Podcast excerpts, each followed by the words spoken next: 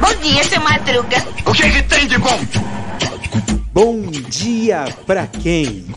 Fique por dentro das notícias do dia da pior forma possível.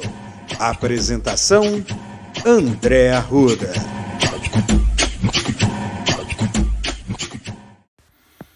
E aí, meu polvo? E aí, minha pólvora? Sou eu, André Arruda, e esse é mais um Bom Dia para quem? Bom dia para quem? Bom dia, minha amiga. Bom dia, meu amigo. Rapaz, para começar aqui, já temos aqui uma uma coisa aqui, né? O Senado ampliou a idade máxima para a entrada de ministros no STF. O PEC é, eleva de 65 para 70 anos a idade máxima para nomeações em tribunais. Tá? Isso. É, se a gente entender que as pessoas elas vão ficando mais conservadoras à medida que passam, isso dá um aval para que o, por exemplo, o Bolsonaro, caso mantenha ser eleito, Deus me livre e guarde, né? É...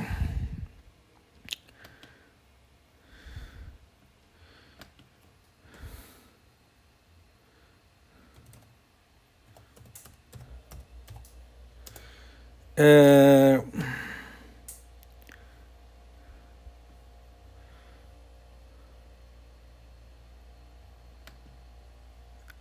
Então.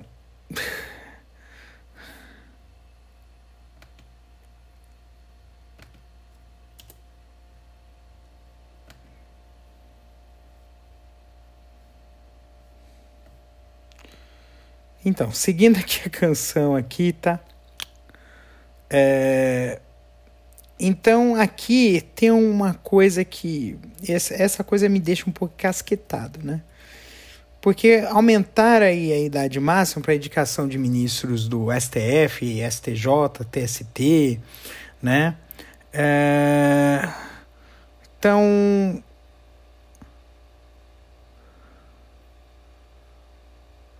é uma espécie de PEC da Bengala em 2015, né?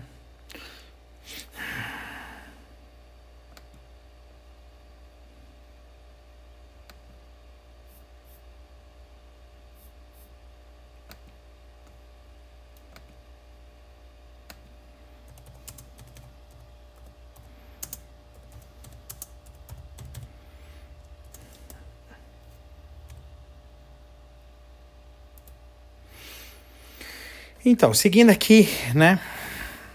Uh, o, aqui tem uma adequação para PEC da Bengala, mas é realmente essas questões de aumentar o tempo, né? É, acaba gerando uma espécie de dinastia dentro dos tribunais.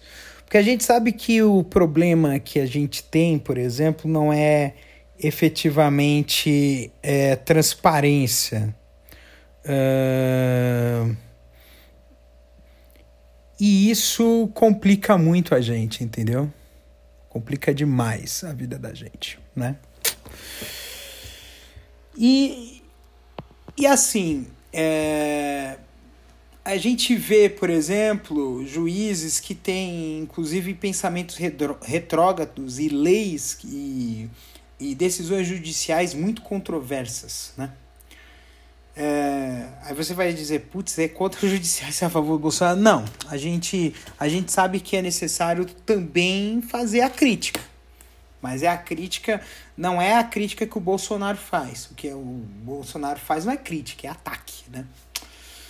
E é complicado demais isso, né? Essa questão de aumentar aqui tempo de. É, idade máxima e coisa e tal, né?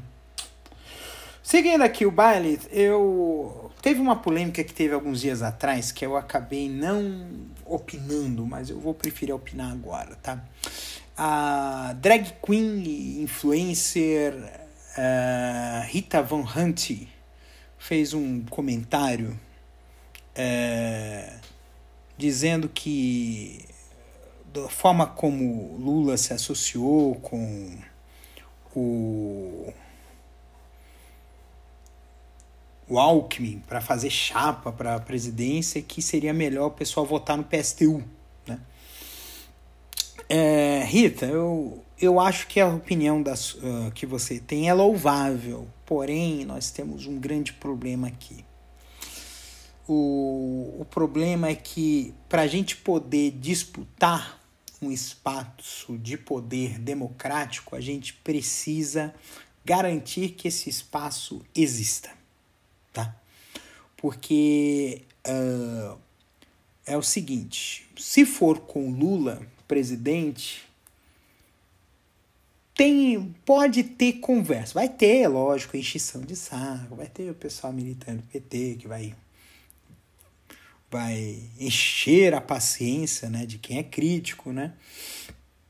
Mas uh, com ele ainda tem possibilidade de diálogo com o Bolsonaro não tem. O fato é esse, tá? Com o Bolsonaro não tem conversa. Tanto é que esses arroubos, uh, turbinar uh, salários de generais do governo, uh, fazer aumento substancial e apoio à casena, uh, é, armamentismo, militarismo, é, polícia, polícia, etc. e tal, tudo isso tem a ver com um desejo golpista desse governo. E a gente precisa reagir. Tanto é que tem uma notícia aqui que saiu agora do Ciro Gomes, que ele pediu que todos os candidatos se unam contra a tentativa de golpe de Bolsonaro. Aí sim, ó. Ó, Aí, aí, aí ganhou ponto comigo. Ganhou ponto comigo. Porque é assim que tem que ser. Tem que fazer. Tem que começar a fazer essa guerra aí, tá? O, a Petrobras subiu o óleo diesel ontem e o governo quer agradar os caminhoneiros, tá? Juiz inocente Pazuello por crise de oxigênio em Manaus, dizendo que é, ele não teve benefício, né? ele foi beneficiado por uma lei né? que mudou a questão de probidade administrativa. Né? Probidade administrativa agora é só se a pessoa se beneficiou. Né? Coisa ridícula isso. Né? O cara botar um cara incompetente, sim, houve um benefício indireto. Quem se beneficiou com essa, com essa crise de oxigênio em Manaus? Havia sim indícios de que isso foi deliberado para que houvesse a tal da imunidade de rebanho. Amazonas foi feito de cobaia. E eu acredito que os amazonenses precisam se lembrar disso em outubro na hora de botar o seu voto na urna, tá? Osmar, o Gilmar Mendes obrigou um jornalista a pagar 310 mil reais. As entidades veem censura, e de fato é. Tá? Você, e o pior é que é assim, isso que é complicado, né? Porque se é o judiciário, você tem um corporativismo dentro do judiciário que aí, ó, que não tem uma, um julgamento justo, não tem um julgamento isento, né? Então aí você vai ver essa situação aí toda aí terrível aqui. Uh, teve uma ação na Cracolândia, gerou quebra-quebra e bloqueio, bloqueio de ruas, né? Então nós temos aí um problema muito sério a respeito da, da Cracolândia. É um problema antigo, né? É, tem gente que fala que é política de tolerância zero, que tem que ter internação compulsória. Eu vi pessoas militantes, inclusive, falando sobre isso. Tá? Sim, o problema é que tem muita gente que já não tem mais o nível de consciência necessário para poder saber se pode ou não fazer a, a internação para se livrar do vício, porque já estão dependentes quimicamente, completamente dependentes.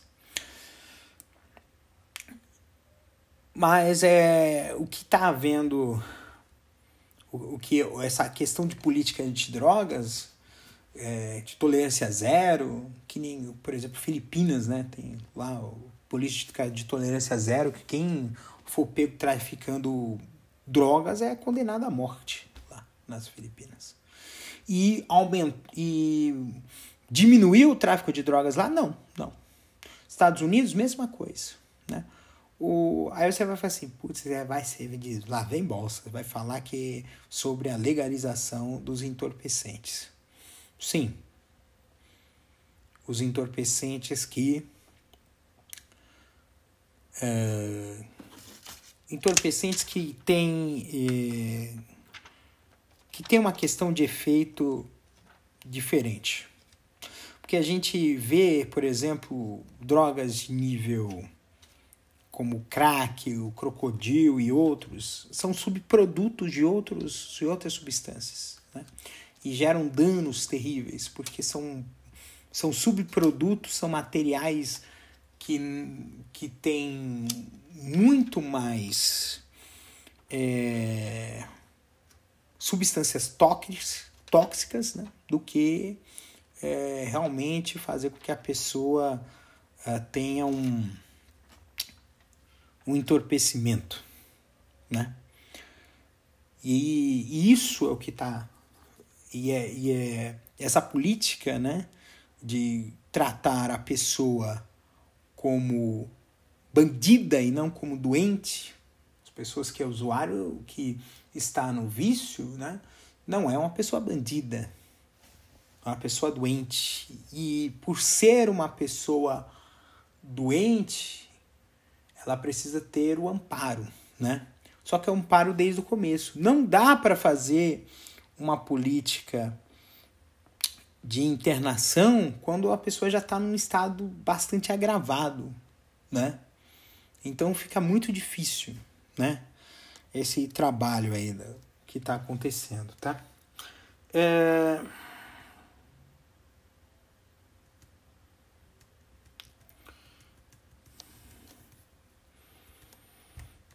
Aconteceu um negócio. Ah, aqui está dizendo aqui que o Ministério Público apura se o Rogério de Andrade, acho que é um dos líderes lá dos, dos milicianos lá, foi mandante da morte de Marielle Franco, né? É um bicheiro, né? É um bicheiro? Hum... Ah, tem uma história aqui absurda, né? Uma delegada que tinha 1 milhão e 800 mil reais em casa. É muito dinheiro, cara. E uma deputada e uma delegada, né? Teve um caso que aconteceu aí, que foi, acho que foi no Rio de Janeiro, que foi um bombeiro que deu um. que disparou uma arma dentro de, um, de, um, de, um, de uma lanchonete, de um, de um restaurante, né? Por causa de um pedido de iFood, alguma coisa assim. E só que o cara bombeiro armado e tinha um carrão. Por que será? Então tem algumas coisas bem estranhas aqui. Ontem também aconteceu um negócio bastante escabroso, né? É, no campeonato da Copa do Brasil Sub-17. Torcedores, que eram, o pessoal diz que eram torcedores organizados do esporte, invadiram a, área da torcida do Corinthians, que estava jogando contra o esporte, né? Para espancar os torcedores e roubar as camisas, né? Uh, e assim, não teve nenhum respaldo, nenhum tipo de, de, de segurança, nem nada, gente. Uma coisa absurda. Aí eu, teve uma discussão que eu coloquei aqui em que é assim, gente, eu acho que tem que ter punição pro esporte. Porque é o seguinte, o essa, essa confusão aconteceu no final do jogo, tá? O esporte se classificou com uma vitória de 1 a 0 sobre o Corinthians lá no, no, no em Recife após o jogo de ida ser um empate em 1 a 1 o jogo sub-17. E a, o vídeo que quando começou a, história da confusão, parecia que o Corinthians estava no campo de ataque quando começou a confusão. Então, de certa forma, o esporte, a equipe sub-17 do esporte pode ter recebido, ter tido algum tipo de benefício, ou os torcedores, vendo a situação do jogo, do clima do jogo, resolveram fazer o fazer a, a agressão para poder parar o jogo. Então, assim, tem que responsabilizar o clube pelas agressões, tem que responsabilizar a CBF pela organização, porque e outra, teve um detalhe aqui que eu vi na notícia que diz o seguinte: que o, o, a polícia militar do, do, do, do Pernambuco não foi chamada pela, pela organização, pelo clube. Pelo clube, pela organização. Não foi acionada. Não foi chamada. Só depois de cinco minutos, que teve toda aquela confusão toda, que os seguranças particulares do estádio conseguiram apartar a confusão. Mas a merda já estava feita. Entendeu? Então, assim. É... Eu sou. Eu antes dizia assim, não, mas o, o torcedor, a equipe não tem culpa no cartório em relação a isso. Mas a, a, a mas a gente sabe que tem equi, clubes de futebol que, que clubes de futebol que injetam dinheiro em torcidas organizadas. Existem clubes de futebol que deixam dirigentes de, de torcida organizada ir no CT do clube para cobrar jogador. Entendeu? E, na verdade, uh, ele, os torcedores organizados eles não são mais torcedores do que os outros torcedores. E por, não, por serem, não serem mais do que os outros, eles não podem ter privilégio nenhum. E aí é que a gente tem essa, essa situação grande, né? Porque assim, torcida organizada é uma coisa. Poderia ter um sindicato de torcedores? Poderia. Mas não é igual a torcida organizada. Torcida organizada tem pessoal de linha de frente, tem pessoal que é para briga. São, é, usam a torcida como álibi da truculência delas. Então, então assim, os clubes têm que começar a se, se é, ser punidos e as uh, para que os torcedores comecem também a ver com maus olhos essas pessoas que fazem bagunça nos estádios e afastam os verdadeiros torcedores dos estádios. Que nem aconteceu aí na, na terça, na, no episódio de segunda-feira que eu contei, né, do, do, dos torcedores PCD, do, do, do, do, Red Bull Bragantino, que, que assistiram o jogo em uma, em, um, em, uma, em uma área do estádio que fica abaixo do nível do campo. Como é que eles vão ver o jogo? Então, então, esse tipo de coisa é que a gente precisa entender.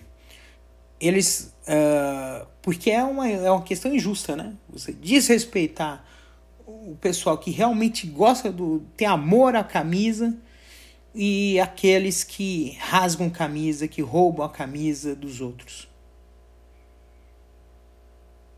Será que não é hora de mudar isso?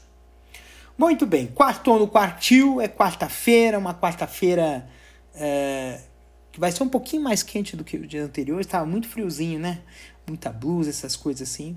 E eu digo para você é, que essa quarta-feira seja uma quarta-feira com coisas legais que possam fazer com que você fique feliz, contente e. Uh,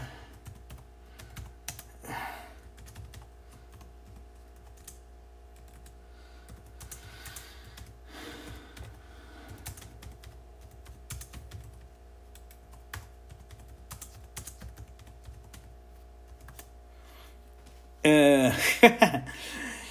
e e aqui é o seguinte, tá? É... que esse, essa quarta-feira seja uma quarta-feira que a gente possa. Será que é uma quarta-feira que a gente possa descobrir? Ou que é uma, uma quarta-feira que a gente possa construir? É uma quarta-feira que a gente possa fazer algo novo? Ou uma quarta-feira que a gente possa é, se libertar de certas coisas? A gente, que a gente, uma das coisas que a gente precisa ter em voga é a libertação. É, é, acho que eu já cheguei a comentar em algum momento, em algum episódio, sobre o, o fato de que é, nós naturalmente temos, uh, temos um espírito acumulador. A gente fica acumulando coisas. É, e essas coisas não são só coisas tangíveis, né? Carros, casas, dinheiro, é, coisas intangíveis não, mesmo. É, é, amores, é, pessoas com quem a gente tem nutre, nutre afeto, desejos, é, é, sonhos, objetivos de vida, entendeu? Mas é, as coisas estão bem diferentes hoje, né? Uh, bem diferentes hoje. Então a gente a gente precisa é, a gente vai se acumulando, acumulando, acumulando, acumulando coisas e aí vai chegar um momento que a gente fica pesado. A gente não dá conta. A gente não dá conta dos nossos compromissos, a gente não dá conta das, das, das, das, das coisas que a gente conquistou, a gente se vê, vai ser, é foda, né? A gente olha, por exemplo, a sua casa cheia de livros e, conhece, e você não tem sabedoria. Você se vê uma, você se vê uma uh, nas mídias sociais você tem um monte de amigos e você se sentir sozinho. Você ter uh, um monte de coisa na sua casa e você se sentir vazio é porque às vezes a gente está tão empilhado de coisas que que a gente não percebe que a gente está sufocado e que a gente precisa de espaço, precisa de desapego. É que nem eu sempre costumo falar da história do disco de Newton, né? O disco de Newton é uma experiência sobre as cores, mas que se aplica a muita, muita coisa. O, disco de Newton, ele é um disco em que é dividido em várias partes e cada uma tem as, acho que é dividido em sete partes e tem as sete cores básicas. Mas quando você gira esse disco, esse disco fica branco em movimento. E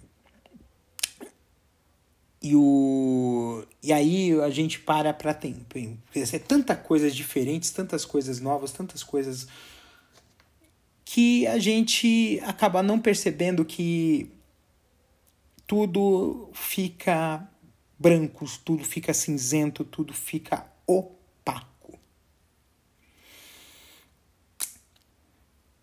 E às vezes é necessário para ter mais cores na vida desapegar de algumas outras. A soltar. Deixar ir. Deixar fluir deixar que as coisas vão para frente. Às vezes sem você. Porque você está tentando se prender a um caminho que já não é mais o caminho que está destinado a você. E aí é preciso mudar. Então é isso. Um beijo no coração de vocês. Se cuidem e uma boa quarta-feira para vocês, tá? Um beijo. Este episódio é uma produção da Castor AMT. www.castor.com.br. Você pode encontrar este episódio e muitos outros do podcast Castor e seus escapes no endereço anchor.fm castor ou nas principais plataformas de podcasting, Spotify, Apple Podcasts, Google Podcasts, Overcast, Castbox, Pocket Casts, Radio Public, Stitcher, Deezer, Tuning, Resso, Amazon Music e Audible. Siga o podcast nas mídias sociais. Os endereços estão na descrição deste episódio.